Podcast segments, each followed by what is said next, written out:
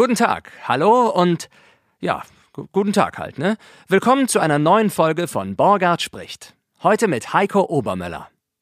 Der Heiko ist, und jetzt muss ich einmal Luft holen, begnadeter Schauspieler, Synchronsprecher, Synchronautor, Regisseur, professioneller Puppenspieler und ein total netter Kerl. Junge, Junge. Einen großen Teil seiner Ausbildung hat er in den USA verlebt und von dort viele interessante und lustige Anekdoten mitgebracht. Dann hören wir doch mal rein. Borgard spricht mit Heiko Obermöller.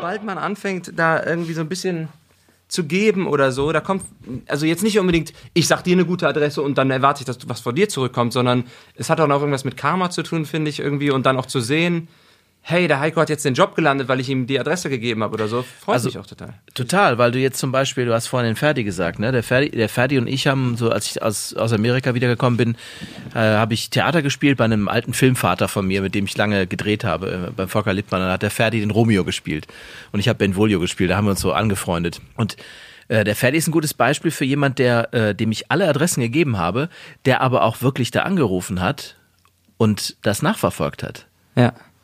Weil mehr als die Hälfte haben es nicht gemacht.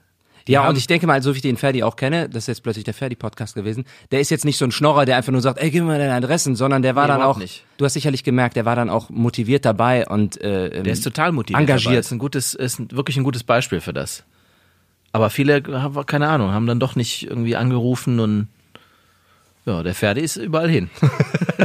Ja, und das ist der Vorteil. Wir sprachen gerade davon, bevor wir die Aufnahme starten, vom Vorteil äh, von der von der Gemeinschaftlichkeit in diesem Business, dass es viel schöner ist, wenn man sich gegenseitig austauscht. Jetzt nicht unbedingt nur, was es angeht, Adressen weiterzugeben, sondern einfach sich so ein bisschen auszutauschen. Ja.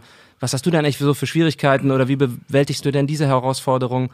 Weil man einfach dann auch daran selber wächst mit eigenem Mut, ne? Also ich finde, dass es online zum Beispiel in den diversen Foren halt auch oft für mich viel zu eitel zugeht. Also viel zu unehrlich. Mhm. Und da, deswegen ist so ein di direkter Austausch immer viel ehrlicher irgendwie, wenn man sich so in die Augen kannst guckt weniger und einfach, lügen. Ja, du ja. kannst halt einfach weniger lügen. Ne? Online kann man sich super darstellen und sagen, ja, ja klar, ich habe den und den Preis genommen oder was auch immer. Ne? Also und das ist äh, live dann doch ein bisschen was anderes. Du bist also von allen Möllern der Anführer, der Obermöller. So haben wir das immer gesagt früher, ja. Ja. Wir hatten noch einen Nachbarn, der hieß Müller. Und meine Mutter hat früher Haare geschnitten, ist eigentlich Friseurin. Mhm. Und äh, der hat dann immer, der hat dann immer zum Haare schneiden angerufen und so. Und das, ich fand das als Kind immer lustig. Wenn er sagte, Müller, ja, hier ist Obermöller. Ihr habt also so auch Möller, so Jahr. Jahressitzungen, wo ihr, Ja, ja, wo ihr, dann, Jahressitzungen, wo ihr dann genau. neu wählt, ja? ja, ja. Und dann schmiedet ihr so Komplotte gegen die Obermeier und so. Gegen die Obermeiers, genau. Ja, ja, die gegen die Arnes, genau. Gegen die Arne Obermeiers, ja. Wir sind oft verwechselt worden. Ja, das ist, ach, das ist doch der, ah nee, der, der ist der andere. ja. Die Obermöllers. Ja, es ist, es ist, also der Name, es wird halt in 50 Prozent der Fälle natürlich immer Obermüller gesagt. Das kann ich mit leben und so. Und in Amerika war es ganz furchtbar. Ich wollte gerade sagen, in Amerika warst du ja, die kennen ja dieses Uber, ne? Als Ober, Obermüller. Obermüller. Hiko, Hiko war immer schön. Ah, Hiko. Und dann die nächste Frage war, äh, are you Japanese? Sag, ja, Hiko. Sieht man ja Hiko schon. Obermüller. Sieht man ja schon von Standard-Japaner. Ach, die sind so, die sind so ehrlich, wenn sie dann Die sind einfach so total fragen, ehrlich, ne? ja, total. Also, Ja. so naiv fragen die Ja, einfach total, rein. genau. Ich fand's ja schön, als wir uns vorgestern im Studio sahen und du äh, groß verkünden, verkündet hast, ganz stolz, ja, ich bin übermorgen hier beim, äh, beim Borgert im, im Podcast, da Ja, werde ja. ich mal auspacken. Da wäre ich über euch, genau. über die Umstehenden. Ja, die haben auch schon angefangen dann zu zittern. Haben sie sich dann nachher noch gemeldet, so ein bisschen Ja, Bargeld ja genau, genau. Ach nee, der Scheppmann, der hat ja keine Angst mehr vor. Der macht das so lange. der kann nichts mehr. Wer einmal die Bibel vertont hat, der steht über den Dingen. Dem kann man die. Krone nicht mehr abwerfen. Ja, genau. Du warst, wir gehen einfach mal, wir steigen einfach mal quer ein, weil du so viel jetzt von, schon von Amerika sprachst. Wie lange warst du denn in Amerika und was hast du denn da gemacht? Ich war insgesamt achteinhalb Jahre in Amerika und bin da als Schauspieler hin. hatte irgendwann mal diesen Traum, in Hollywood zu arbeiten und den Mhm. habe ich mir verwirklicht. Cool. Also wirklich Koffer gepackt. Also das hört sich jetzt so leicht an oder so, so kurz an. Das, das war ein langer Prozess. Also ich war davor lange, seit Anfang 20 in diversen Fernsehserien und so unterwegs und habe auch schon gesprochen. Also vor dem Mikrofon gesprochen und so und habe dann äh, Ich hab schon gesprochen. Hab schon, jetzt hab ich Mit acht gesprochen, Jahren. Genau. Ja. Ich war bekannt in vielen Fernsehserien als der Stumme. Nie gesprochen. Iko, der Ja. chinesische Stumme. Genau. ja, genau. Unglaubliche Präsenz gehabt, nie gesprochen. Äh, und dann habe ich, äh, äh, ich war tatsächlich äh, in der letzten Serie, wo ich war, äh, bei den Anrainern, WDR-Serie, ähm, äh, war ich einfach irgendwann unglücklich. Also ich hatte lange Zeit, auch ganz am Anfang so dieses, ich habe mich total gefreut, dass ich da irgendwie reingerutscht bin und es war für mich einfach, wenn man das so sagen kann. Also ich habe das nie so als Arbeit empfunden irgendwie. So, okay, ich setze mich da hin, ich sag den Text so, als ob ich das gerade so äh, nachempfinde und das war's. Okay, that's easy. Also so habe ich das empfunden. Als es dann immer professioneller wurde und ich damit Geld verdient habe und irgendwie auch bekanntere Kollegen auf einmal vor mir standen, äh, da habe ich mich so mh, na klein gefühlt und nicht nicht genug ausgebildet, weil ich so ein Quereinsteiger war. In der Serie trotzdem Ah, auch schon. ja, ne, vorher schon. Also das war, das ist so gewachsen halt. Und in der Serie ging's und so, aber dann war ich halt, ich war zehn Jahre fast in der Serie. Also hast fast gefühlt, dass du auf der 400 Stelle Episoden. tanzt. Ja, total. Also weil irgendwie waren alle Geschichten, ich kann mir nicht mehr vorstellen, was ich sonst noch an Geschichten gehabt äh, hätte irgendwie, wenn ich da geblieben wäre. So, aber das ist die eine Seite. Dann ist die andere Seite natürlich, dass du eine feste Rolle in der Serie hast und dementsprechend auch irgendwie ein regelmäßiges Einkommen, was ja als Schauspieler oder als Sprecher auch nicht irgendwie so Gott gegeben ist. Für viele ist das der Sechser im Lotto. Absolut, genau. Aber so mit diesen, äh, mit diesen Sachen muss man doch erstmal umgehen, ne? dass, dass, dass du selber Zweifel äußern darfst und dann natürlich begegnen dir dann andere, die genau das sagen, sagen, sag, bist du wahnsinnig Ja, und so darauf, das möchte ich doch haben und so. Das, das hat aber nichts mit deinem Innenleben zu tun. Dann habe ich jemanden getroffen, äh, mit, mit der ich auch lange gearbeitet habe, eine Supervisorin, ähm, die einen entscheidenden Satz gesagt hat, nämlich, ähm, naja, nur weil du damit Geld verdienst und weil du das machst, heißt das ja noch lange nicht, dass du damit glücklich bist. Ja. Da dachte ich so, oh scheiße, das hat mich jetzt gerade getroffen. das hat mich echt getroffen. Das hat mich, also irgendwie hat die mich, ist die mir im Gedächtnis geblieben. Hat dich seitdem das auch ein bisschen gesagt. bestätigt? Total, ja, das, weil das Gefühl noch nie jemand gesagt hatte, ne? Also so von der Familie waren halt immer alle stolz auf mich und so. Natürlich wollten die auch, dass ich glücklich bin, aber die haben halt auch gesagt irgendwie, "Ma, das ist doch toll und so. Ey, das Ruth spielt da in der WDR-Serie und so. Also kann ich auch total nachvollziehen halt, ne? Aber das war so das erste Mal, dass ich mich bestätigt gefühlt habe oder dass ich jemanden hatte, mit dem ich darüber reden konnte, dass mich das nicht unbedingt glücklich gemacht hat. Also fast forward irgendwie drei Jahre später, das hat dann so, wir haben dann lange Zeit miteinander gearbeitet, also Supervision, arbeitest du halt viele Dinge auf und überlegst du, wer bist du wirklich? Und es ist ein interessantes Coaching so äh, gewesen. Es ist aber ein Prozess, der wirklich drei Jahre gedauert hat. Und in diesem Prozess sind dann so Dinge passiert wie, ähm, ich habe am Anfang gedacht, okay, das ist jetzt wie so ein Coaching, wie so ein Success-Coaching. Ich sage jetzt, pass auf, ich will eine neue Rolle haben oder eine andere Serie oder will was anderes machen. Also ich suche mir jetzt einen anderen Lehrer und so. Und dann gehe ich da das nächste Mal hin und erzähle der, äh, pass auf, ich habe mich da und da beworben und das und das und das und das und so, ne? Und dann hat die mich gestoppt, nachdem ich ihr das erzählt habe und hat gesagt, warum fällt es dir so schwer zu sagen, dass in den letzten zwei Monaten nichts passiert ist? Hast du sie quasi belogen in dem Moment oder wolltest Ja, oder ich habe wolltest so du getan, wie alle tun. Ja, ne? ja, okay. Also heute macht man das Ah, online. total busy, ja, Vor ja. zehn, das ist ja jetzt auch schon wieder 10, 15 Jahre her. Ich war total busy, ne? Ich habe mich da Mhm. beworben, ich habe da nachgeguckt, da ist der Lehrer und so. Und dann hat sie gesagt, warum kannst du nicht zugeben, dass die letzten zwei Monate eigentlich nicht viel passiert ist Mhm. und auch also die Inspiration fehlte oder irgendwie einfach nicht viel passiert ist. Warum musst du immer so mit- einen ehrlich mit Eindruck erwecken? Genau. Dass irgendwie, dass du busy bist. So, war ich schon wieder sprachlos.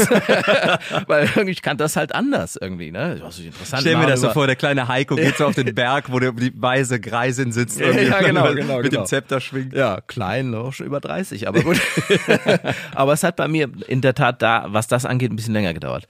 So, und dann ähm, sagt sie, ja, wenn du jetzt mal, wenn du jetzt mal ganz frei entscheiden würdest, äh, könntest, was du jetzt machen wolltest, und so, was würdest du dann machen? Ich sag, naja, gut, ich lese seit fünf Jahren äh, Paulo Coelho und Jakobsweg, tralala und so und hatte viel darüber gelesen schon. Und das war gerade so sehr präsent. Da sag ich, ja, dann würde ich das machen. Okay, sagt sie, gut, dann haben wir das Thema erledigt, dann machst du jetzt das. Ich so wie, äh, okay, gut. dann war meine Hausaufgabe sozusagen, mich darauf vorzubereiten und das zu organisieren.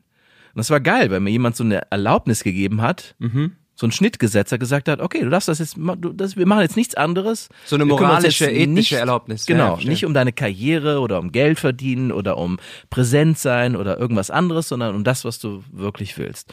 Und das habe ich dann gemacht und daraufhin, dann war klar irgendwie gut. Ähm, da war, wir hatten vorher schon darüber gesprochen, äh, dass ich auch mal woanders hin will, dass ich auch mal nach Amerika will, wobei das auch ein ganz, ganz zartes Pflänzchen war. Kannst dir ja vorstellen, wenn jemand sagt irgendwie, oder bei- in meiner Welt damals war das so, wenn jemand hier in Deutschland sagt irgendwie, ich will mal in Hollywood arbeiten, dann ist das so, ach, Ja, und davor ist es, ich will Schauspieler werden. Dann ist ja, auch ich ja, will ach, Schauspieler werden. Ach so, ja. Mhm. Naja, klar, natürlich. So ein kleines Flämmchen und so, das dann auch gerne mal ausgetreten wird. mit BWL-Studium. Äh, Mit, ja, mit BWL. Ja, ich habe ja Ju- Jura studiert. Habe ich, hab ich das mal erzählt? Keine Ahnung. Weiß nicht. Lange, lange, sieben Semester. Also ein, äh, fast, also ungefähr ein Jahr vor dem, vor dem ersten Staatsexamen. Ein Glück habe ich nicht fertig gemacht. Um Gottes Willen, ne? Sehr furchtbar gewesen. Sonst säßen wir jetzt in der Kanzlei Obermauer. Oh, boah, genau. Diverse Magengeschwüre wahrscheinlich gehabt. Also ich kann mir das überhaupt nicht vorstellen. Das ist mir übrigens auch erst später klar geworden. Ich sage, Moment mal, wenn man Jura studiert, hat man eigentlich immer mit irgendwelchen Sachen zu tun, die schief gehen, die schief laufen, Leuten, die sich streiten. Und du bist Oh, selber, musst selber mitstreiten Ja, du musst teilweise. selber mitstreiten. Das ist ja kacke. Also, also naja, gut. Jedenfalls, ähm, das war halt auch so ein zartes Pflänzchen. So, ich sag, na ja, gut, ich würde mir vielleicht mal einen neuen Lehrer besorgen und mal was anderes lernen und so. Und dann habe ich irgendwelche Lehrer rausgesucht. Nichts gegen die Kölner und Ehrenfelder und Nippeser und Agnesviertel-Lehrer und so, ne? Aber die sagte dann auch so, sag mal, warum guckst du eigentlich nicht mal über den Tellerrand so ein bisschen? Sagt sie, warum in deiner Profession, warum suchst du dir nicht den besten Lehrer, den es gibt auf der Welt? Das war auch wieder so ein, ja, stimmt eigentlich, eigentlich hat sie recht. Und dann habe ich so irgendwie mir Sachen, Leute rausgesucht und dann habe ich tatsächlich bei einem angerufen, äh, in, in dessen Büro in Los Angeles, habe ich mir äh, habe ich Mut gefasst und habe da angerufen und dachte, okay, jetzt ist irgendeine Sekretärin dran. Dann hatte ich den am Telefon, den Typen Wow. selber und so, ne? das war total geil. Ich habe da irgendwann klar, es sind halt neun Stunden zurück und so. Ich habe dann irgendwie so angerufen, dass ich halt, das ist, da war es schon, bei uns war es abends, bei denen war es vormittags irgendwann. Und dann äh, war das auch so ein typischer Amerikaner, der dann so sagte, yeah, this could be your lucky day. das war kein Scherz, das hat er wirklich zu mir gesagt. Das fand ich ja total geil. Irgendwie so, Welcome so, ah, to the haben- American Dream. ja, genau, die, die waren so viel positiver und so. Und dann sagte, äh, dann sagte er, ja, aber ich kann jetzt gerade nicht irgendwie, ruf mich in äh, drei Stunden an, wir haben jetzt gerade Unterricht oder tralala und so.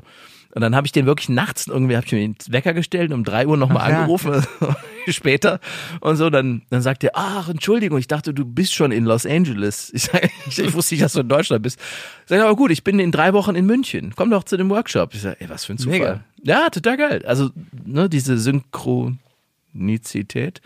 Also dieses Aufeinandertreffen von, es war irgendwie, das hat sich zusammengefügt. Gefügt, ja. Es hat sich gefügt. In So. welchem Lebensabschnitt warst du denn in dem Moment? Warst du, hattest du eine Beziehung? Warst du vogelfrei? Konntest du dann Ich war frei. Also ich ich hatte lang, eine lange Beziehung, äh, eine zehn Jahres Beziehung, so von 17 bis 27 und dann so zwischen 27 und 33 war viel Trial and Error. Äh, zwischen, and ja, zwischen 30 und 33 eigentlich nur Error. also, ne, also ich sag mal mal so, ich war an einem Punkt, wo ich gesagt habe, so jetzt ist eine Beziehung nicht mehr das, worin ich mein Glück suche. Fertig, ja, also jetzt lasse ich das Thema mal. Jetzt versuche ich nicht mehr irgendwie einen Mangel zu, versuche ich nicht den Mangel zu überdecken, indem ich irgendwie eine in einer Beziehung bin oder irgendwie ein, jemand denke, jetzt so, jetzt bin ich glücklich Verstehe. und muss nicht mehr meinen eigenen Traum verfolgen. So, so weit war ich da. Und deswegen konntest du ganz einfach sagen, ich rufe dann jetzt mal auch mal in Amerika an und gehe dann mal nach Genau. München runter. Okay, das Genau, ja, eh, das war easy. kommod. Also ich war genau, ich war da schon nicht mehr bei den Anrainern, habe vom Sprechen gelebt dann, also habe dann gesprochen nur. Wie bist du denn Ähm, da reingerutscht, wenn ich ganz kurz da nochmal reingrätschen darf? Also ich Weil hab- das einfach nach der Schauspielschule auch angelaufen war? Also ich war ja nur in einer privaten Schauspielschule. Ich war ja, habe ja viel gedreht zwischen 18 und ja bis dann 32 oder so. Und ähm, In der Errorphase? Äh, ja, genau, genau. und und hab äh, bei dem letzten, bei der bei der langen Serie, wo ich war, bei den Anrainern, habe ich den äh, den Rudolf kennengelernt, Rudolf de Biel, äh, Professor Dr. Dr. Rudolf de Biel. Und der hat mich eingeladen an seine Bühne, freie Literaturbühne in Köln, äh, in der Domstraße hinterm Dom. Gibt's auch nicht mehr. Ähm, Den Dom doch, den hab ich noch Dom gesehen gestern. Ah, okay, gut. Ich dachte, So, ist nur der Nebel heute. Ach, so. ja, okay. Geil, wie gesehen. du dann so über die innere West. Ja, ja, Ach, der. Dom ist weg. Ah, naja, gut, war ja ist auch Zeit, ne? War auch Zeit, genau. Ist auch alt. der hat mich eingeladen und dann sagte er, oh, ach komm, wir lesen mal zusammen und sagte, ja, gefällt mir, ich, pass mal auf, komm mal, komm mal an meine Bühne, wir machen mal ein Theaterstück zusammen. Und so bin ich äh, an den geraten. Ich habe erst nachher sozusagen ihn näher kennengelernt und wusste, dass das so ein, der, der war wirklich ein Experte für Quereinsteiger wie mich. Da war äh, Alexander Gröben zum Beispiel, der war damals Judo-Europameister äh, und äh, Olympiateilnehmer für Deutschland, irgendwie so ein zweimal zwei Meter Typ. Äh, der ist, hat da auch Schauspiel gelernt. Ich war mit so, so Leuten da zusammen. So warum warst du denn? Leuten. Warum warst du als? Warum hast du dich als Quereinsteiger jetzt bezeichnet in dem Moment? Weil ich keine staatliche Ausbildung gemacht habe. Okay. Also ich war so ein äh, ich habe immer weil so hab, alt warst du jetzt ja nicht. Nee, nee, ich habe also ich habe immer eigentlich habe ich viel Musik gemacht. Also mein eigentliches Leben bis 18 war vier, manchmal fünf Stunden Klavier am Tag. Also ich wollte eigentlich Pianist werden. Mhm. So, ich war so richtig in der Förderung, habe da ähm, Prüfungen, Wettbewerbe gespielt und sowas und eigentlich das und oder singen halt. Ne, ich habe viel gesungen, Musical und sowas. Gut, da warst du ja nicht komplett quer eingestiegen. Ich bin, du bist so parallel nee. gesprungen. Ja, aber in meinem Kopf war das schon so. Also in meinem Kopf war das so, ey, das, ist, das macht total Bock und so, aber das eigentliche Leben ist, wenn man studiert hat und Jura und Medizin okay. macht oder BWL. Mhm. Das, das ist so. Ich habe damals so gedacht. Ich habe mich nicht getraut, den Schritt zu machen und Künstler zu werden oder mich als Schauspieler zu bezeichnen, weil ich das für Da haben ja viele heute noch in Anführungsstrichen ein Problem mit oder hadern ja. damit zu sagen, ich bin Künstler. Ich habe auch genau. im Fahrrad heute hier darüber nachgedacht, dass ich dachte, ja, irgendwie Künstler, das, das muss ich mir leider auch, also leider, das muss ich mir auch auf die Fahne schreiben, weil ja. ich bin nun mal ich bin in der Künstlersozialkasse und dann ist es halt genau sogar offiziell Video dann genau offiziell Künstler. offiziell Video du hast sogar Künstler Medienkünstler Sprach Sprechkünstler was auch immer ja genau du machst ja auch viele Sachen also Vielleicht ist es auch einfach an der Zeit, dass wir das so ablegen, diese, mhm. dieses Label. Aber ich hatte das ganz stark, weil ich nicht aus einer Künstlerfamilie komme, sondern von Leuten, die teilweise so, mein Vater Bauleiter, weißt du, so eher Häuser bauen und Baustellen betreuen und so. Und meine Mutter war Friseurin. Also ich komme eher aus einer Arbeiterfamilie, wo das so, ja, ist toll und so, aber wann machst du denn mal was? Mhm. Also, da ich auch noch gut in der Schule war, war das ein doppeltes Problem damals halt, weil ich ein gutes Abitur gemacht habe äh, hatte ich so den Erwartungsdruck. Ja, okay. Da war ich ja so ein Erwartungsdruck, irgendwie jetzt was ordentlich, in Anführungszeichen, was ordentliches zu machen. Mhm. Nur mal, ich hatte früher, deswegen bin ich auch ausgemustert worden, viele Probleme mit Knien und so. Nur dieser Orthopäde hat gesagt, sagt er, warum willst du überhaupt Jura studieren? Sagt er, mach doch das Schauspiel weiter. Sagt er, sagt er, als Arzt verdienst du auch nicht mehr. Und das, das war irgendwie ein cooler Typ. So. Er sagte, warum zufällig auf Mentoren in deinem Leben ja, ja, triffst, genau. ne? Mein Orthopäde damals. ja, ja, genau. Dann hatte ich der Herr Debil aufgenommen und äh, danach genau. aufgelesen. Aufgelesen. Ja. Wir sind dabei gewesen, wie du ans Sprechen gekommen bist. Da habe ich dann, weil der, der Rudolf äh, war Hörspielleiter äh, des Westdeutschen Rundfunks ah. irgendwann mal in den 60er Jahren. So, und der kannte dementsprechend halt die komplette Abteilung da, der kannte Leute. Ähm, und der hat dann, wir haben teilweise mit Leuten, die auch da Regisseure waren, zusammengearbeitet, die mich dann halt, an, die angefangen haben, mich zu engagieren. Also ich habe dann beim WDR angefangen, in Feature-Produktionen und so und habe dann da gesprochen. Auch mal so Fernsehtrailer und solche Sachen. Also auch schon, wie gesagt, ist halt lange her, ne? Ja, wann, wann war das denn? Anfang der 2000er sowas. Ja, da stand der Dom noch, ne? Da stand der Dom, da gab es den Dom noch, genau. Stell dir vor, so lange ist das schon her. Genau. Und äh, da war Tommy Engel noch bei den Blackfish. Stell dir das mal vor, ist ah, noch länger her. Mit seiner Stimme. Ja, ja. Und so hat sich das dann en entwickelt und dann irgendwann hat das kriegt das ja auch so ein Eigenleben, was ja. Ähm, ich habe dann äh, bei den Anrainern, als ich bei den Anrainern drehte und bei ihm so an der Bühne spielte, ähm, auch natürlich andere Le Kollegen kennengelernt, wie Rolf Berg zum Beispiel, der damals so, äh, der war damals die Stimme von Peugeot äh, seit mhm. Jahren und und hatte auch Fernsehformate und so. Das war einer der großen, auch in der Werbewelt. Ähm, und der, der Rolf, den Rolf habe ich damals angequatscht und gesagt, Emma, ich möchte auch mal irgendwie so mit Werbung und so, kennst du da nicht? Und dann hatte, hatte mir seine Agentur empfohlen, Cast Voice damals, und dann habe ich mich da beworben und so wie es ist, ein halbes Jahr nichts gehört. nichts. Und dann irgendwann kam dann so, ja, äh, also ich hab, muss dazu sagen, ich habe meine ersten Demos aufgenommen bei dem Kollegen Andreas Denschke, Schauspieler und inzwischen Regisseur und Produzent, glaube ich ähm, der, äh, der hatte so ein Karaoke, wir haben da immer Karaoke gesungen in, in seinem Keller und auf dieser Karaoke-Anlage haben wir die ersten Demos aufgenommen. Es hat aber gereicht. Es hat gereicht, um, es musste offensichtlich nicht so super, super professionell sein. Und dann habe ich meinen ersten Job gemacht, da war der Rolf dabei. Und dann hat der Rolf mir so die Sachen vorgesprochen. Nee, pass auf, da musst du runtergehen, da musst du hochgehen. Ach, das war schön, total, ja, wieder so ein Mentor. ja, total. Ach, das ist ja klasse. Ja, total.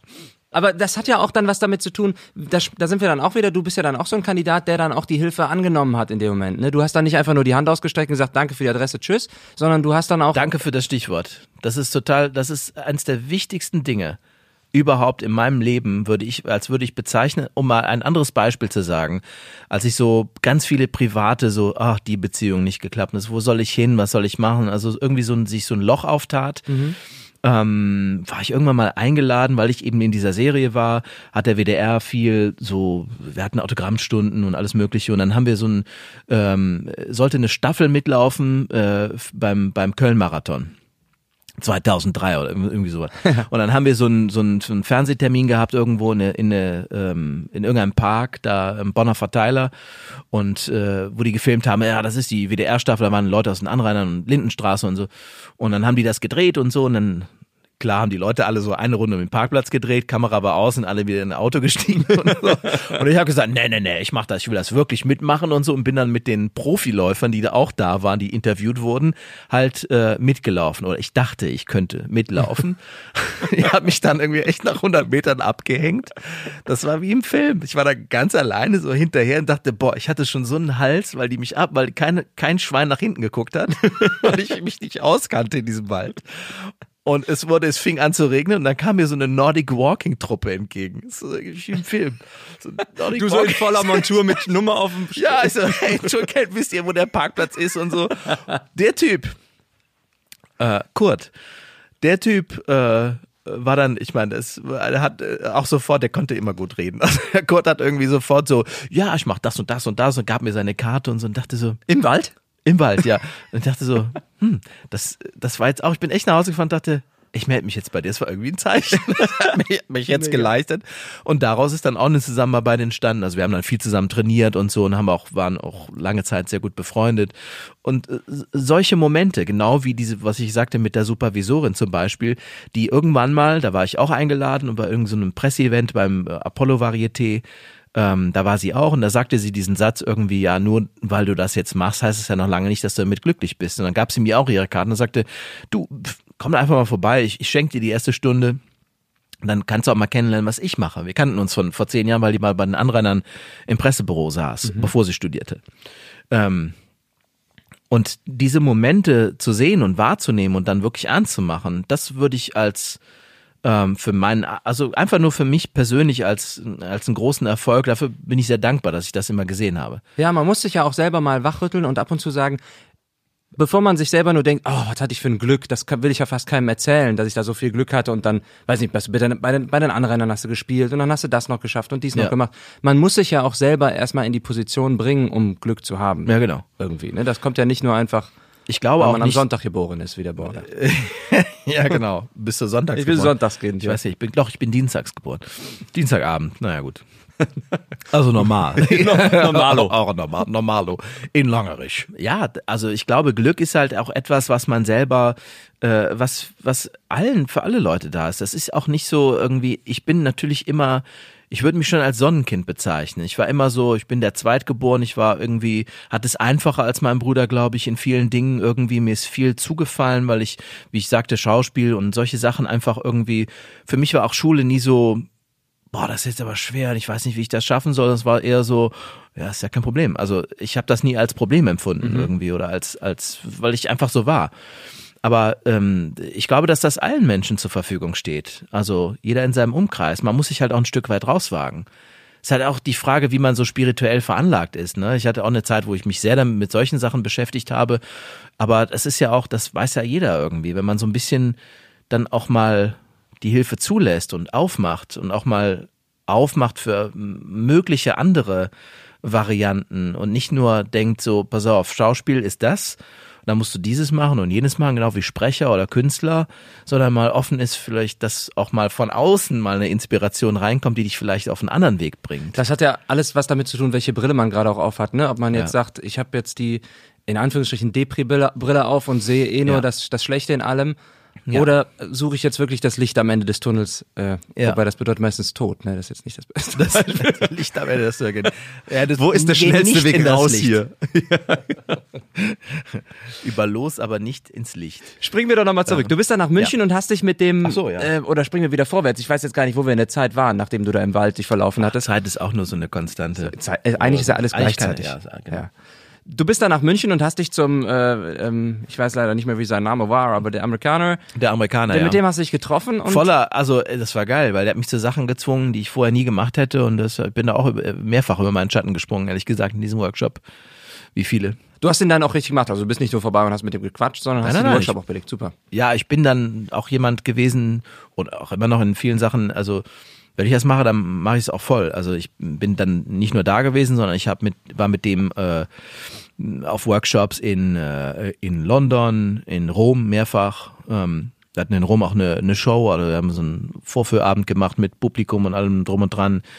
Und dann halt mehrfach an, auch in Los Angeles natürlich. Ne? Also ich habe bei dem, ich weiß nicht, wie viele Workshops gemacht. Aber das war dein Keil in der Tür, um dann auch in Amerika Total. tatsächlich Fuß zu fassen, ja? Ja. Das war so der, äh, das war derjenige, mit dem oder in dessen Kurs äh, bin ich das erste Mal äh, nach Los Angeles. Also ich war vorher schon mal in New York und so, kannte New York, aber Los Angeles kannte ich halt noch nicht. Professioneller Ebene auch, kanntest du New Nö, York nö, oder also als New York Touri? kannte ich nur so und hab's so lieben gelernt. Finde es auch immer noch irgendwie interessanter und schöner als Los Angeles auf Dauer, glaube ich. Ähm, aber ich bin dann dadurch halt nach äh, äh, Los Angeles gegangen, weil ich da auch ein, äh, so eine Gruppe hatte von Leuten, die ich kannte. Also einen Schauspielkurs. Mhm. So und bin dann da halt immer hingegangen. Ne? Hab dann da auch ein Mädel kennengelernt und so. Das war auch nur irgendwie, das hat den Übergang erleichtert, sagen wir mal so. Ähm, ja. Und so bin ich dann da hängen geblieben. Aber der, der eigentliche Punkt war, ich hatte mich natürlich schon auch äh, informiert, was braucht man, um in äh, Amerika arbeiten zu können, also wie sind die, äh, die Visamöglichkeiten und hatte schon eine Anwältin in Amerika, die sich um solche Sachen gekümmert hat.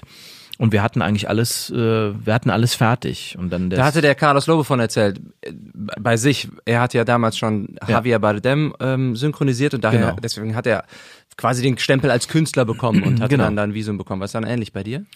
Ja, bei mir, also äh, so ein Visum hat immer zwei Seiten. ne? Erstmal musst du nachweisen, dass du sozusagen zu den Besten gehörst. Ne? Ich meine, wenn du die Bedingungen liest in so einem Visum, dann steht da irgendwie, ja, hat schon mal einen Oscar oder ein Equivalent oder ein, also ein Academy Award oder ein Emmy oder was auch immer. Dann ist hm, ja, knapp dran vorbei.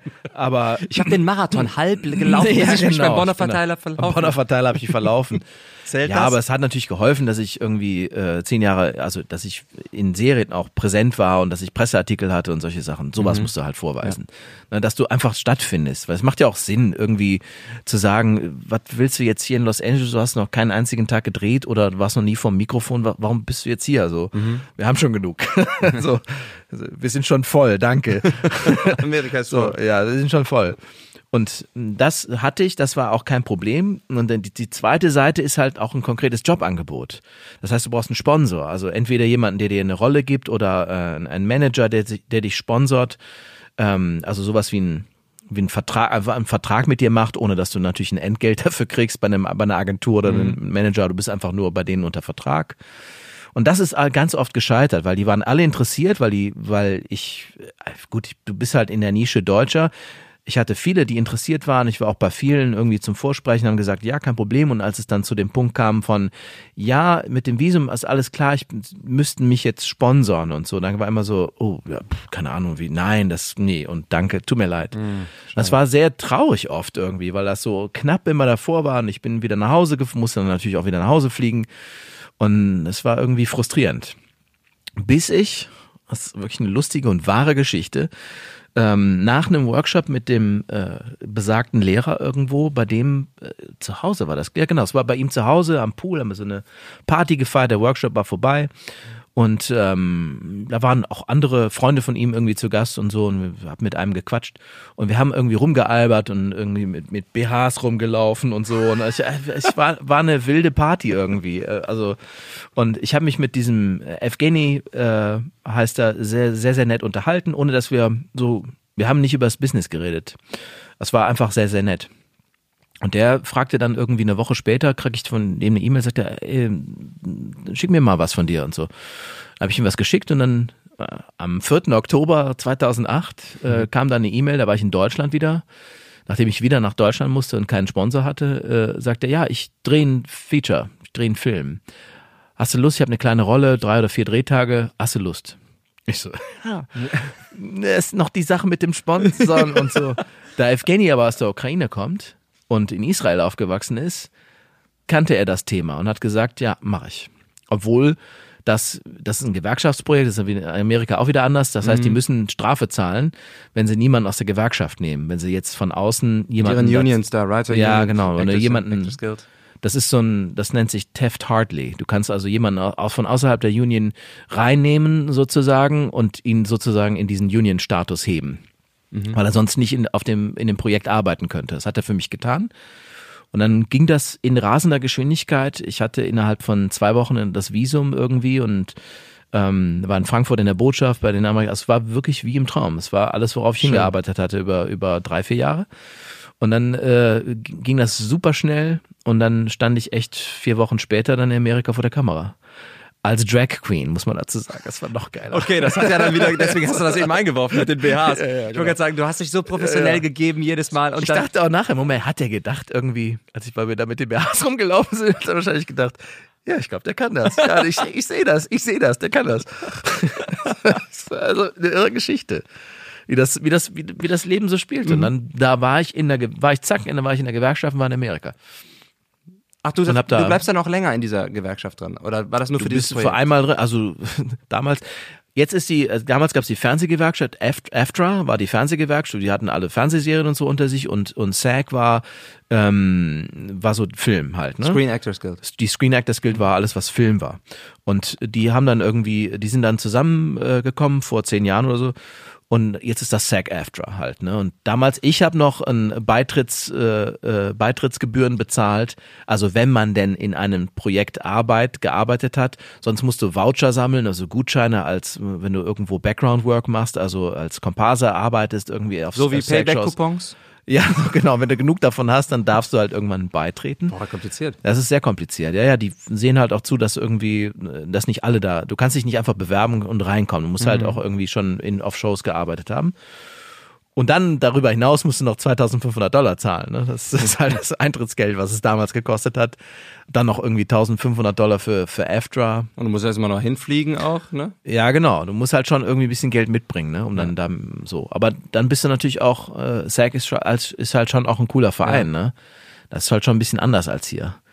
Also im Sinne von, äh, wann, wann du bezahlt, du musst innerhalb von 30 Tagen bezahlt werden. Da würde niemand sich trauen, irgendwie dich später als 30 Tage zu bezahlen, weil sie dann Strafe zahlen müssen. Residuals, also ne, die, die, die, die Buyout-Rechte und sowas alles. Das ist ja anders, anders geregelt. Übrigens auch für Sprecher halt ganz anders geregelt. Ne? Ja, das glaube ich. Dann ist der Stein langsam ins Rollen gekommen. Genau. Da. Oder recht schnell ins Rollen gekommen. Ja, es ging dann recht schnell. Also es- es war das irgendwie, dann, dann war ich lustigerweise in meiner Tonight Show zu Gast, irgendwie mit Jay Leno.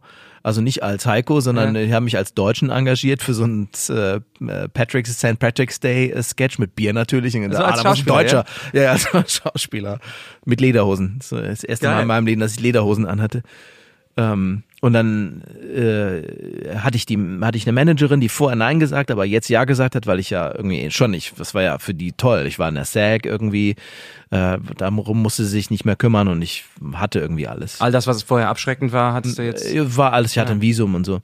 Und dann äh, habe ich weiter mit dem Lehrer auch studiert und ähm, habe mich aber gleichzeitig halt einfach wirklich, habe eine groß angelegte Werbekampagne gemacht, irgendwie auch äh, für Studios, Sprecher, weil ich wusste, in Los Angeles findest du halt alles, ne? Also gibt's halt auch einen Haufen von deutschen und auch von deutschen Sprachproduktionen sei es jetzt irgendwie in irgendwelchen Filmen, wo halt Hintergrund, also was man hier so Menge Masse oder Ensemble nennt, äh, ist ja da super bezahlt halt und du kriegst ja auch, äh, du kriegst ja auch alle, drei Monate ein, ein Stück von dem Erfolg des Films, äh, äh, Lebenszeit, äh, auf Lebenszeit sozusagen. Ja, das ist ein ganz Ähm, interessantes Thema. Das ist natürlich, die Originaldinger werden viel höher dotiert natürlich als die Synchronisation dann leider Ja. nur, ne? Obwohl du als, gerade in Computerspielen oder auch in Animationsserien denselben, fast, Eigentlich ja. fast denselben Wert gibst. Ich sag mal so, wenn du eine Animationsserie wie Family Guy oder sowas oder Ja. Rick and Morty oder so machst, da, da ist ja viel Improvisation vor der Animation überhaupt Ja. im, im Schauspiel auch noch tätig und dann bist du natürlich später bei der Synchronisation ans Skript gebunden. aber trotzdem ist der Preisunterschied immens, ja. Also auch die Wertschätzung halt, ne? Also dadurch sind die Voiceover-Leute da natürlich auch an einem ganz anderen Stand. Mhm. So, weil wenn du da natürlich irgendwie bei, bei den großen Produktionen mitmachst, äh, ähm, ich habe auch einige Deutsche kennengelernt, die das sozusagen seit äh, seit den äh, die, die, die ersten Nazis über den Indiana Jones Film schon gesprochen haben und so, dann kannst du dir ja vorstellen. Weil Indiana Jones ist ja auch ein, es ist, es ist ja immer noch erfolgreich. Und das wird ja, ich weiß nicht, wie oft das läuft im Jahr auf der ganzen Welt und so. Und das ist natürlich sehr viel lukrativer. So. Und das ist, das ist auch, ist ja, weiß ja, ist ja ein großes Thema auch in Deutschland. Also nicht nur das, sondern auch bei Drehbuchautoren oder bei Schauspielern und so. Ich meine, klar, das, irgendjemand anders hat das mal gemacht und hat die Originalversion gesprochen, aber heißt das jetzt, dass der deutsche Sprecher irgendwie einmal abgegolten wird und so, weil im, die, man verbindet sich ja schon auch, das deutsche Publikum verbindet sich ja schon auch mit der Stimme. Es gibt ja beispielsweise das Synchronforum, in dem sehr viele Fans der Synchronisation, der mhm. deutschen Synchronisation ähm, sich gegenseitig austauschen und ich höre immer wieder von, von Leuten, wenn, wenn ich denen erzähle, dass ich auch Synchronsprecher bin, dass sie sagen, oh ja, ich finde ja auch die Originalstimme von dem X Schauspieler XY gar nicht so toll wie die Synchronsprecherstimme. Mhm. Die finde ich viel schöner. Das ist oft Und, so. Ja. Ähm, das ist natürlich für die Branche ein großes Lob. Ja, klar, natürlich. Es ist ja auch, also ich meine, wie gesagt, es ist halt, äh, manche Stimmen kannst du ja auch nicht mehr trennen von den, von den Charakteren. Ne? Also ich meine, gut, die haben dann auch eine, eine ganz andere Stellung halt. Ne? Mhm in Deutschland. Aber es wird halt anders wertgeschätzt da. Das hängt aber natürlich auch mit der Gewerkschaft zusammen. Das habe ich mir früher über solche Sachen nicht Gedanken gemacht, dass es in Amerika einfach auch anders läuft, weil zum Beispiel die, die Radio-Artists, die Leute, die früher live im Radio gespielt haben, Musik gespielt haben, die wurden halt eingeladen und dafür bezahlt dass sie in so einer Radiosendung Musik gespielt haben, bis dann irgendwie die Technik fortschritt und er sagte, pass mal auf, wir haben hier so ein neues Gerät. Du spielst das heute so, und aber morgen musst du nicht mehr kommen. er hat gesagt, wie, morgen musst du nicht mehr kommen? Ja, wir haben das jetzt aufgenommen, wir spielen das jetzt morgen wieder. So. Ja, aber ich muss dir mal vorstellen, ja, du bist in der Situation, genauso war es ja. So, und genauso wie Leute wie äh, äh, Bette Davis und so gesagt haben, irgendwann, pass mal auf, du zahlst mir meinetwegen 5 Millionen und so, aber ihr macht 250 Millionen mit dem, mit dem Ding so. Und so, da gab es so ein paar Ikonen, die halt gesagt haben, nee, so läuft das nicht. Und die haben dann angefangen, diese Gewerkschaft mitzuorganisieren, sagen, ich möchte, dass die Künstler einen fairen Anteil an dem kommerziellen Erfolg des Produkts bekommen. Wäre sowas in Deutschland geil. irgendwie auch umzusetzen? Ich meine, du hast natürlich jetzt die GEMA oder die GVL, die sowas vielleicht so ein bisschen oder überwacht. Oder Berufsverband für Film- und Fernsehschaffende halt gibt's halt, genau. halt. Ne? Es ist ein langer Weg, weil die Produzenten natürlich sagen, äh, nein. Es gibt erste Verträge, auch mit dem Fernsehen ja. halt, ne?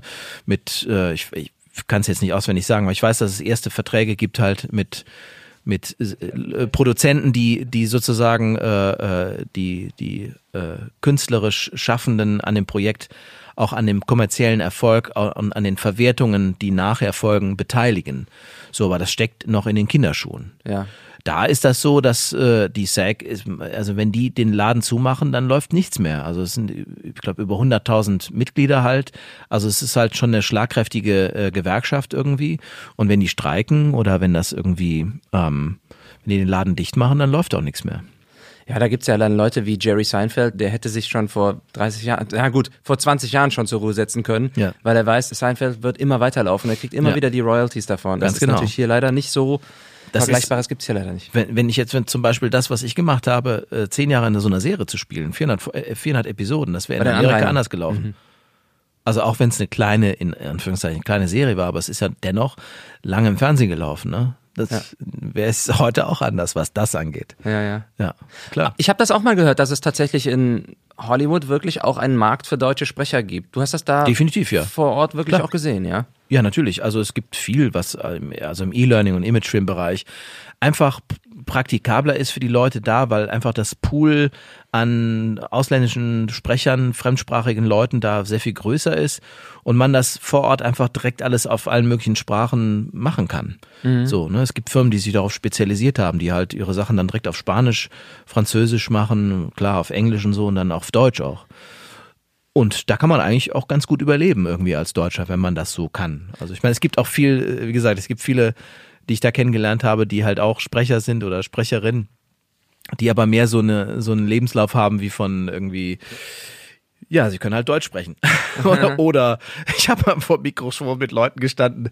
Das ist eigentlich auch geil. Es war, ich weiß gar nicht mehr, welchen Film das war. Also ich habe irgendwann mal angefangen, halt auch einen Background für so Filme zu machen und dann Äh, da waren auch Amerikaner dabei, die aber auch in diesem deutschen, also da gibt's dann immer einen, eine Loop Group, nennen die sich, so ein ADR-Coordinator, der dann so eine Gruppe von Leuten zusammenstellt, also Fox oder äh, irgendjemand, Warner Brothers sagt denen dann, pass auf, das ist, der Film dreht sich um das, wir brauchen fünf Deutsche, zehn Spanier und so und drei Leute, die vielleicht auch ähm, aus Armenien kommen zum Beispiel, also einen armenischen Film findest du alles. Du findest jegliche Dialekte aus allen möglichen Herrenländern, findest du alles in Los Angeles.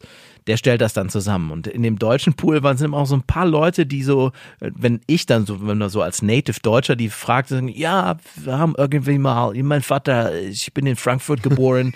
ja, mein Opa ist in Würzburg stationiert. Ja, in Deutschland würde sofort eher sagen, ja, oh, ich glaube schon, du hast ein bisschen Akzent, oder? Da ist so, die sind nett, die sind professionell, sprechen gut genug Deutsch, also What's the problem? Das ist kein Problem.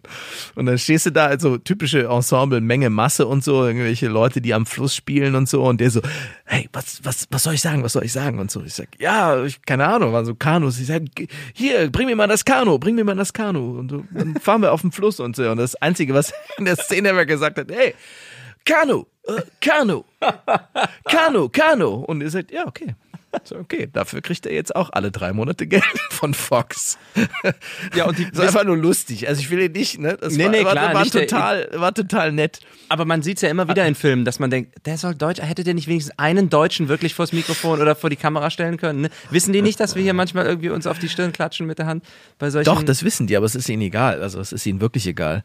Es ist ja auch oft so, dass äh, es auch ein schönes Beispiel ist, Kiefer Sutherland, der ja nun irgendwie weltbekannt mit 24 irgendwie, also er war vorher doch schon bekannt, aber das ist ja nur wirklich eine super erfolgreiche Serie gewesen und in einer der letzten Staffeln spielt, äh, spielt er undercover einen deutschen Agenten oder hm. sagt, ich muss jetzt einen deutschen Agenten, der einen Russen irgendwie treffen soll und er sagt, es ist aber unheimlich wichtig, dass ich wirklich ich die gut Stelle, Deutsch, am Parkplatz irgendwie mit dem Auto. Am Parkplatz ich, äh, mit dem Auto, ich muss jetzt wirklich gut Deutsch sprechen, weil er mich sonst umbringt und so. Da kommt er natürlich mit dem Audi vorgefahren, klar. Da hat der Russe schon mal gedacht, okay, das muss ein okay. Deutscher sein, der hat fetten Audi. so eine doofe Brille auf und so und dann äh, und dann der Russe in wirklich gebrochenem Deutsch sagt, ja, wo kommst du? Also der Russe war definitiv irgendwie, okay, der hatte einen russischen Akzent, aber der war authentisch. Grammatik war gut. Grammatik war alles gut. Und dann sollte er sagen, wo, wo kommst du her und so. Und dann sagt Kiefer Sutherland irgendwie, ich komme aus Bremen. Und dann schneiden die wieder so auf den Russen, der sagt so, ja, okay, der ist ein echter Deutscher. also, eigentlich hätte ihn sofort erschießen müssen. Aber das war total geil. Ja, oder wenn bei, bei, Die Hard äh, Hans Die Gruber sagt, genau. schießt den Fenster und du denkst, ey, das ist ja der deutsche Bösewicht überhaupt. Aber ich muss sagen, das verstehe ich wirklich nicht, weil andere, zum Beispiel, ich habe einmal an die geil, eine der geilsten Produktionen war äh, äh, David Ayer hat äh, Regie gemacht für Fury, Brad Pitt Film mhm. mit also Shia LaBeouf und so ne Shia LaBeouf mhm. genau also mit deutschen Panzern und sowas da habe ich äh, äh, dann den den äh, da gibt's so, ein, so eine Szene mit einem Tigerpanzer und so und dann hörst du diesen Tiger Commander in dem in dem Panzer das bin ja. ich ach cool ja also ähm, da waren aber auch ein Haufen Deutsche irgendwie und und der der Sounddesigner war halt da irgendwie schon fünf Oscars gewonnen, Schwede. Äh, da haben wir draußen aufgenommen, der hatte auch echte Funkgeräte aus den Panzern und so. Also der war, und die waren Mega. extrem genau, was das, was das angeht. Die wollten echte Leute haben. Oder Cosmos, A Spacetime Odyssey, habe ich mal gemacht. Das ist eine, so eine Fox-Serie. Ähm, da ging es darum, Einsteins Vater äh, zu sprechen. Und dann hatten die, den, den, was ich auch nicht wusste, irgendwie, äh, da wusste einer, der hat den, der hat den schwäbischen Akzent. Dann haben die jemanden, ah. äh, dann haben die jemanden gefunden, der mir das vorgesprochen hat. Also ich, also ich habe die Rolle dann bekommen und dann habe äh, hab ich äh, Audiodateien bekommen von jemandem, der, der halt aus der Ecke kam. So. Also weil du als longerischer Jung ja nicht unbedingt. Als Longerisch nicht unbedingt Schwäbisch, Schwäbisch halt, ne?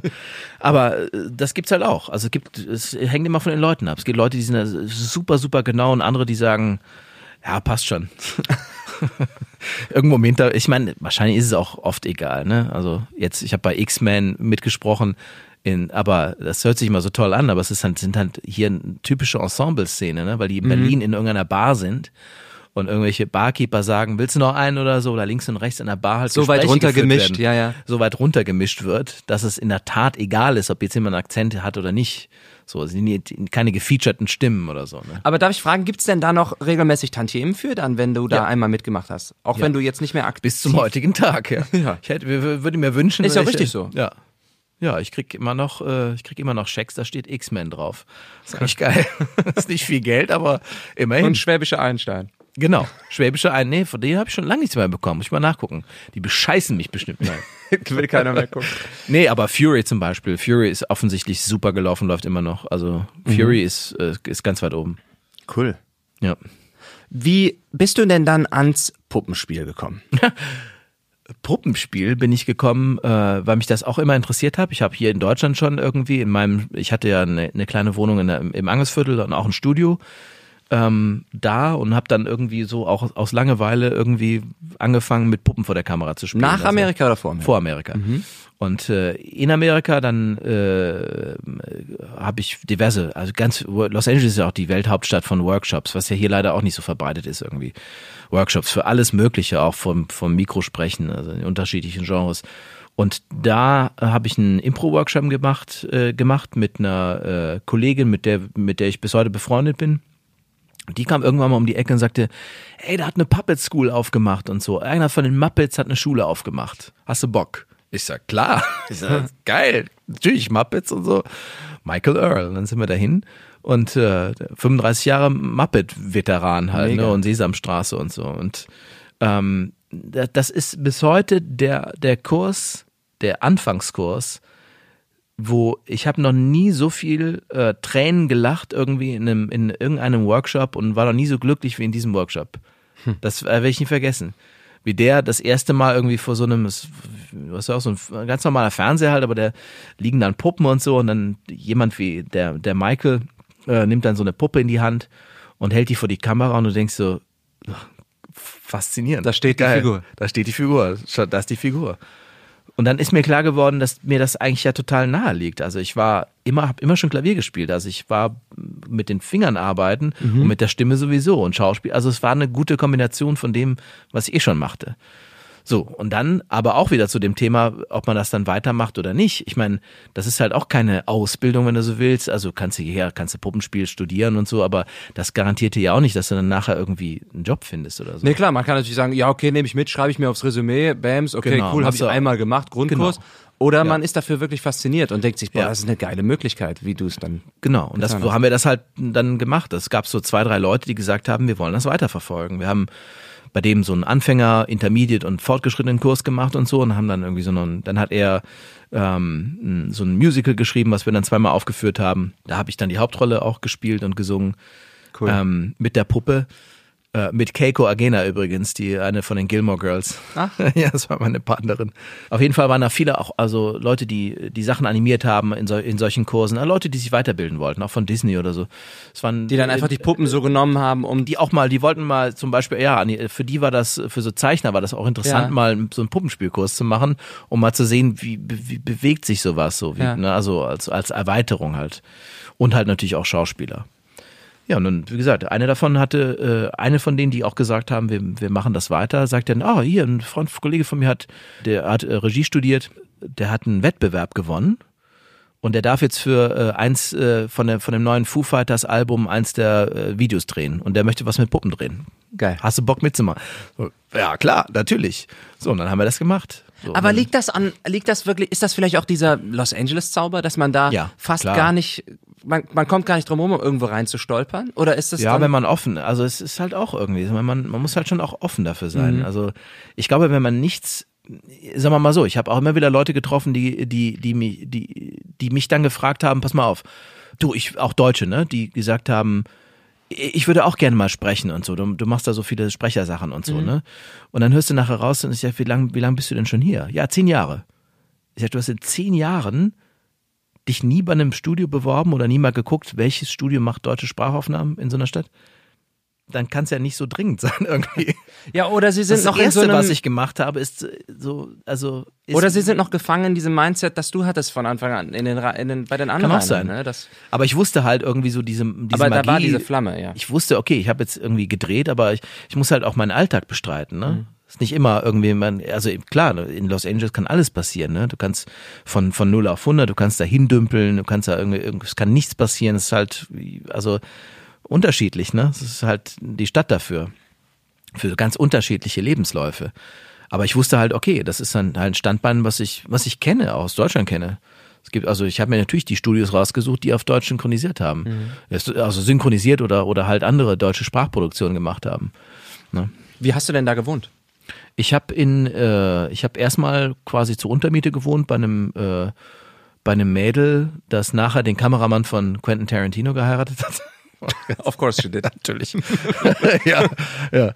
Ähm, äh, super schön äh, in Los Feliz, das ist so zwischen Silver Lake und Hollywood, sehr schön gelegen.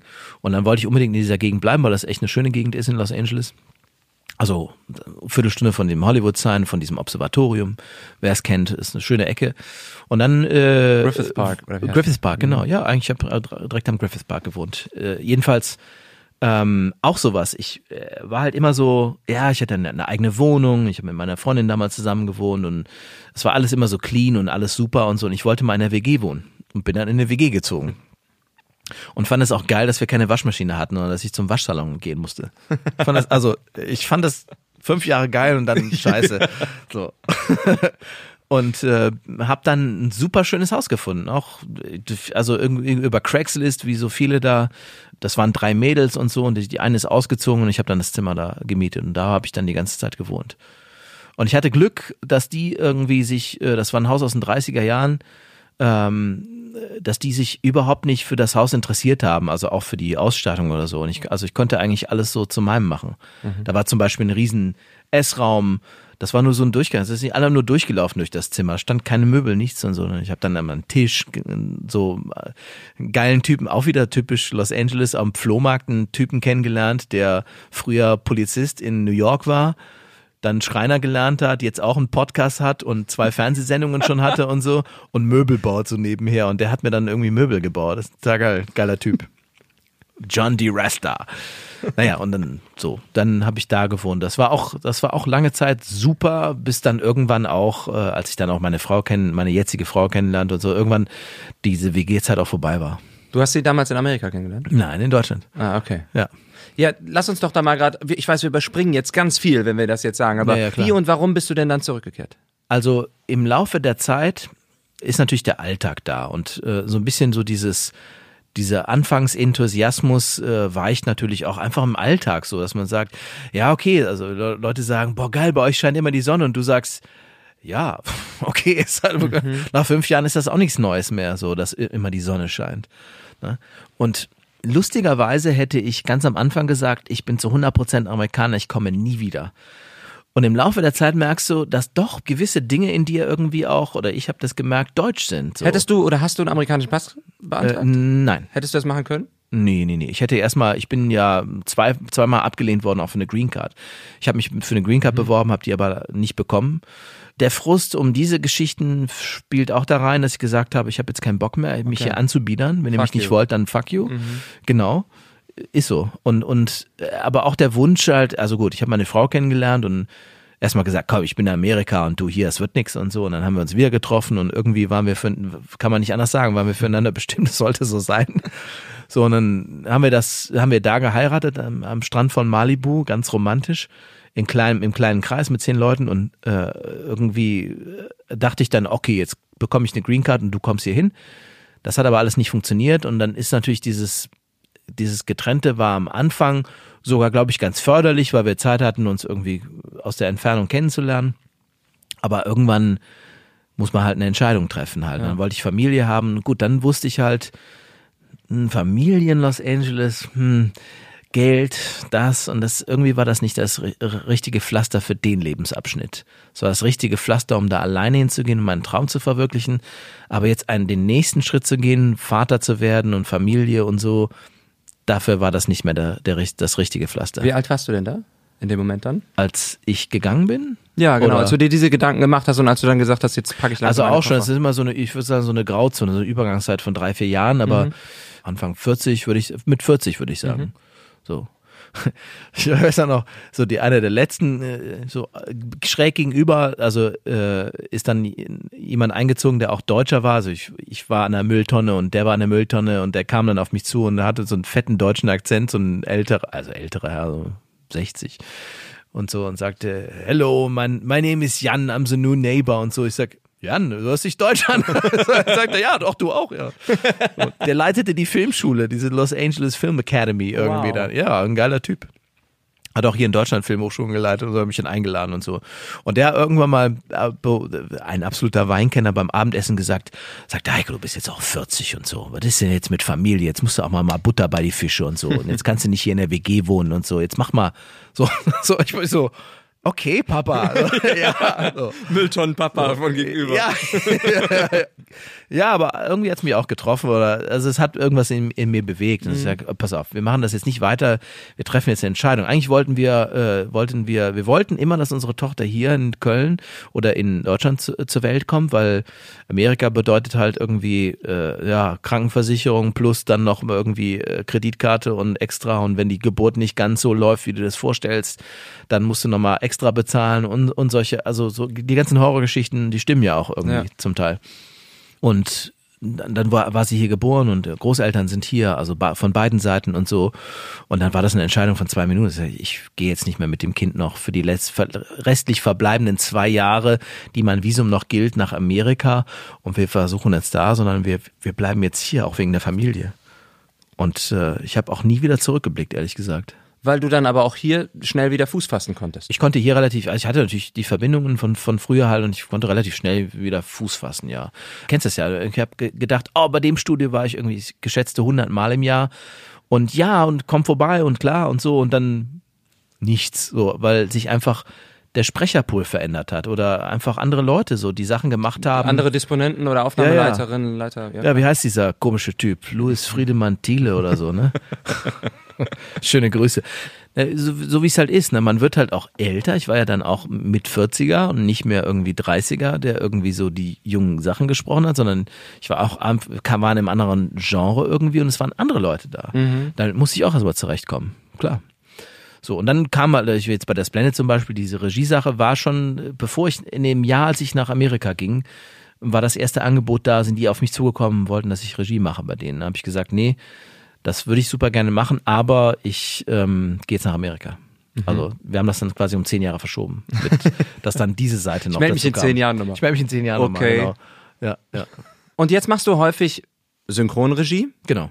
Wie fühlst du dich denn da? Super. Fühlst du dich da wohl in dem? Ich fühle mich da super. Also ich finde das, für mich ist das, ähm, also ich bin ja auch Autor, also Dialogbuchautor, ne? Und das ist so ein bisschen, das knüpft so an die Zeiten an, wo ich äh, Jura studiert habe und Hausarbeiten geschrieben habe und so ein guter Schüler war. Jetzt für Synchronbücher meinst du? Für Synchronbücher, Das- weil okay, das halt viel Fleißarbeit Ja. ist irgendwie und viel klein-klein. Das ist für Leute, die das nicht kennen. Du bekommst die Rohübersetzung von einem Film Genau. und du musst den dann auf Synchron Auf Lippe schreiben. auf Lippe ja. schreiben, in Anführungsstrichen. Ähm, genau. Damit, Das wenn ist der, wenn der Schauspieler im Film nicht sagt, äh, du blödes, you fucking asshole, dass Ja, du nicht genau. sagst, du Dummkopf, sondern ja, das ist halt du schon fickendes Arschloch. Du fickendes, da musst du fickendes Arschloch. Kann man ja rausschneiden, oder? ja, genau. du wirst lachen, da gibt's ja viele äh, Stilblüten sozusagen, die in so Synchronbüchern auftauchen. Ja, das macht, das macht mir allein super Spaß und aber auch die, das Ganze mal von der anderen Seite zu sehen halt. Also auch von, irgendwie, ich, ich wusste, dass ich das kann, also dass, dass, das in, dass, ich, dass ich dann ein Gefühl für habe irgendwie. Und es war für mich super spannend, ähm, ja, auch mal auf die andere Seite zu gehen. Ich habe das jetzt auch gemacht dieses Jahr, schon öfter mal. Ja. Ich habe das dieses Jahr auch schon mal gemacht bei, bei ein, zwei Projekten Synchronregie. Und ich hatte zuerst Bedenken, dass ich vielleicht denken würde, jetzt nicht egoistisch, aber ich denken würde, ach jetzt, ich will aber lieber auch vors Mikrofon, weil ich bin ja eigentlich Sprecher. Nö. Aber im Gegenteil, ich fand es so Ja, toll, dann nicht. das anders zu formen von Sagen wir mal so. Es, letztendlich entscheidet die Rolle, ne? Wenn du jetzt wirklich wie Faust aufs Auge passt für eine Rolle und so, und ich aber auch Regie mache, da habe ich nichts dagegen, das zu sprechen, aber ich muss jetzt nicht in jedem Projekt Mhm. auch mitsprechen, weil ich das auch hätte sprechen können oder so. Ähm, äh, ganz im Gegenteil, es ist eher, eher lästig irgendwie, Ja. so, weil ich, man, ich wechsle da nicht gern zu die Rollen in so einem Projekt.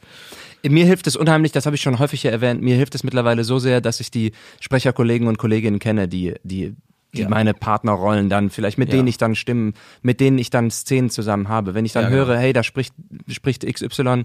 Sprecherin oder Sprecher, Genau. dann denke ich, oh Mensch, klasse, mit, mit ihr oder mit ihm zusammen und nicht, oh, ich wollte aber eigentlich die Hauptrolle, nee, sondern nee, ach, jetzt spreche ich mit ihm zusammen, toll und der klingt auch so toll in der Rolle und ich kann dann mich vielleicht dranhängen. Das muss man natürlich auch erstmal lernen, aber das hat auf jeden Fall sehr geholfen, das äh, Element, die Leute kennenzulernen. Und du lernst ja jetzt auch dann als Regisseur jetzt Ja. schon es ist auch irgendwie so ein, wie so ein, also klar, ich weiß nicht, ein anderer Altersabsch Alters, Lebensabschnitt so ein mhm. bisschen, der halt anfängt, ne? Also ich spreche immer noch, aber irgendwie ist das, ist das eine schöne Ergänzung jetzt auch, irgendwie mal das Ganze von der anderen Seite zu betrachten. Lass mich doch noch ganz kurz, bevor wir hier, bevor uns ja. die Zeit wegläuft, ich wollte noch unbedingt eine Sache ansprechen. Da haben wir uns schon mal so im ähm, Studio locker drüber unterhalten. Haben du hast eine Zeit lang mal in Amerika auch wieder so Reisedokus gemacht, ah, ja. ja? ja. Als Moderator tatsächlich. Ja. War das auf Englisch oder auf Deutsch? Ich auf Deutsch. Wir sprachen da nämlich davon, dass ich auch mal in Amerika gewohnt habe, in Louisiana. Genau. Äh, in den Südstaaten und du hast ja auch in viel in den Südstaaten, allerdings eher Tennessee und so.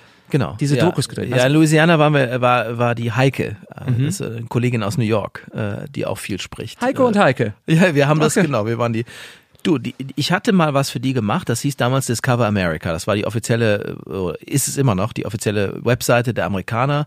Unter Obama ist das, äh, die, vorher hatten die Staaten alle einzelne Websites für US-Tourism. Mhm. Die haben alle einzelne Werbung gemacht. Die, die wollten eine gebündelte US-Webseite haben, das war dann Discover America. Heute heißt es Visit the USA. Und die, für die hatte ich schon mal was gesprochen, links und rechts und so. Irgendwann kam dann ein Produzent von denen auf mich zu und sagte, äh, du machst auch was vor der Kamera. Sagt er, kannst, kannst du nicht moderieren? Ich sage, ich habe noch nie moderiert, aber ich probier's. Ja, wir brauchen Leute, die, die so zwei, zwei, drei Minuten Clips, du kriegst sozusagen von jetzt äh, also von, äh, von Phoenix, Arizona zum Beispiel. Phoenix, Arizona macht ein Video für deutsche Touristen. Und äh, Phoenix möchte gerne das und das und das und das äh, aus der Stadt halt drin haben und so. Und das ganze Ding ist drei Minuten. Dann war es mein Job sozusagen, das auf Deutsch umzusetzen, zu sagen, okay, wir machen die Begrüßung vor in der äh, äh, in der Wüste irgendwie vor so einem Suaro. Du warst also auch so ein bisschen Produzent so. und hast das mit. Ja, man, also inhaltlich, inhaltlich sozusagen habe ich Ratschläge gegeben, redaktionell halt, wie, wie setzen wir das um? Also was, was würde ich jetzt on camera machen und was würde ich nur als, einfach als Voice-Over machen, so dass man viel so viel wie möglich einfach nur sieht und die Stimme dazu hört oder so. Das, das habe ich halt mitentschieden. Und das habe ich dann gemacht. Das war auch wieder irgendwie so, ja, wir machen mal ein Video und so. Und das war in äh, Virginia Beach war das erste, war das erste Video.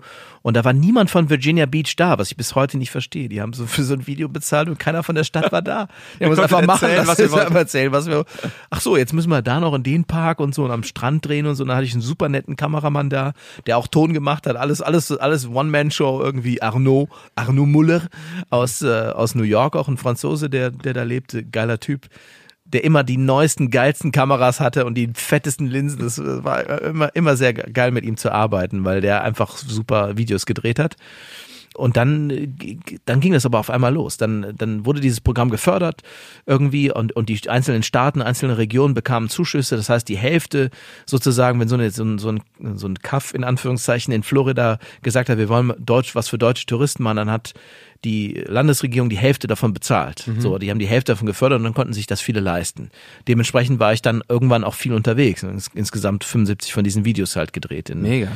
Das war geil. Das war eigentlich, eigentlich, wenn ich zurückblicke, einer der geilsten Jobs, den ich da, den ich da hatte. Das ist auch typisch amerikanisch. Das ist irgendwie so, reingewachsen. ich habe das ja auch als Kameramann kennengelernt. Ich habe viel im Automobilbereich als Kameramann gearbeitet. Wenn neue Autos auch vorgestellt cool. worden sind, musste ich dann auf die Fahrpräsentation oh, hast du doch fahren. bestimmt auch viel in Los Angeles gedreht. Da habe ich auch viel in Los Angeles gedreht, auch auf, den, auf der LA Autoshow und so und genau drumherum. Ja. Und das ist ja das Schöne daran. Du suchst ja dann, für die Filmaufnahmen werden ja auch nur die schönsten Gegenden genommen. Ne? Das heißt, klar lernt man auch mal einen Kaff kennen, aber du suchst dann da trotzdem wieder die schönen oder raren ja, Ecken dann du raus. Du drehst dann. halt auch nicht, wenn es regnet und so, ja. wenn schönes Wetter ist irgendwie, klar, wenn du willst die Strände dann auch so zeigen, dass die Leute sagen, oh, das ist aber ein Da habe ich auch sehr von so. gezehrt, äh, natürlich da ich, in den jungen Jahren. Ich fand das super, weil wir waren oft halt einfach echt super herzlich willkommen und eingeladen und äh, wir haben in allen möglichen Brauereien gedreht, Whis Whisky Distilleries in Texas und so und in, in Utah beim Skifahren und so und äh, mit ich weiß nicht, wie viele Alligatorenbabys ich im Arm gehalten habe. Und äh, ich durfte selber Airboat fahren nachher, weil der mich schon kannte, sagt, ach, du bist schon wieder hier, kann, kannst selber fahren. So. du weißt ja, wie das geht. Ach, also schön. solche, das war halt einfach ja. cool. Super anstrengend, du wirst es kennen, also weil wir haben tendenziell immer von Sonnenaufgang bis Sonnenuntergang gedreht. Wir haben den Sonnenaufgang gedreht und den Sonnenuntergang am Strand meistens so. Und dann noch zwei Stunden weiterfahren bis zum nächsten Ort, weil meistens haben wir irgendwie in Tennessee zum Beispiel waren wir zwei Wochen oder so unterwegs und haben so along the way halt äh, alle möglichen Regionen besucht. äh, und, und, und unterschiedliche Videos halt für Charleston, irgendwie für Myrtle Beach und so, also für unterschiedliche Regionen dann halt. Und dann sind wir immer weitergereist am Abend. Es war sehr anstrengend dann auch auf Dauer. Aber du warst herzlich willkommen, hast du gesagt. Überall. Und du warst auch hier herzlich willkommen. Ah. Und da schlage ich den Bogen. Richtig bei dem Setup jetzt. Ja. Denn wir müssen jetzt hier mal einen Cut machen. Es Ja. gibt noch so viel, was Mit ich dich Sicherheit. fragen würde, aber das ist doch toll. Kommst du einfach nochmal wieder Ich komm nächstes gern Jahr? noch mal wieder, ja. Und dann führen wir das weiter. Hat sehr viel Spaß gemacht. Danke, ebenso. Mach's gut. Du auch.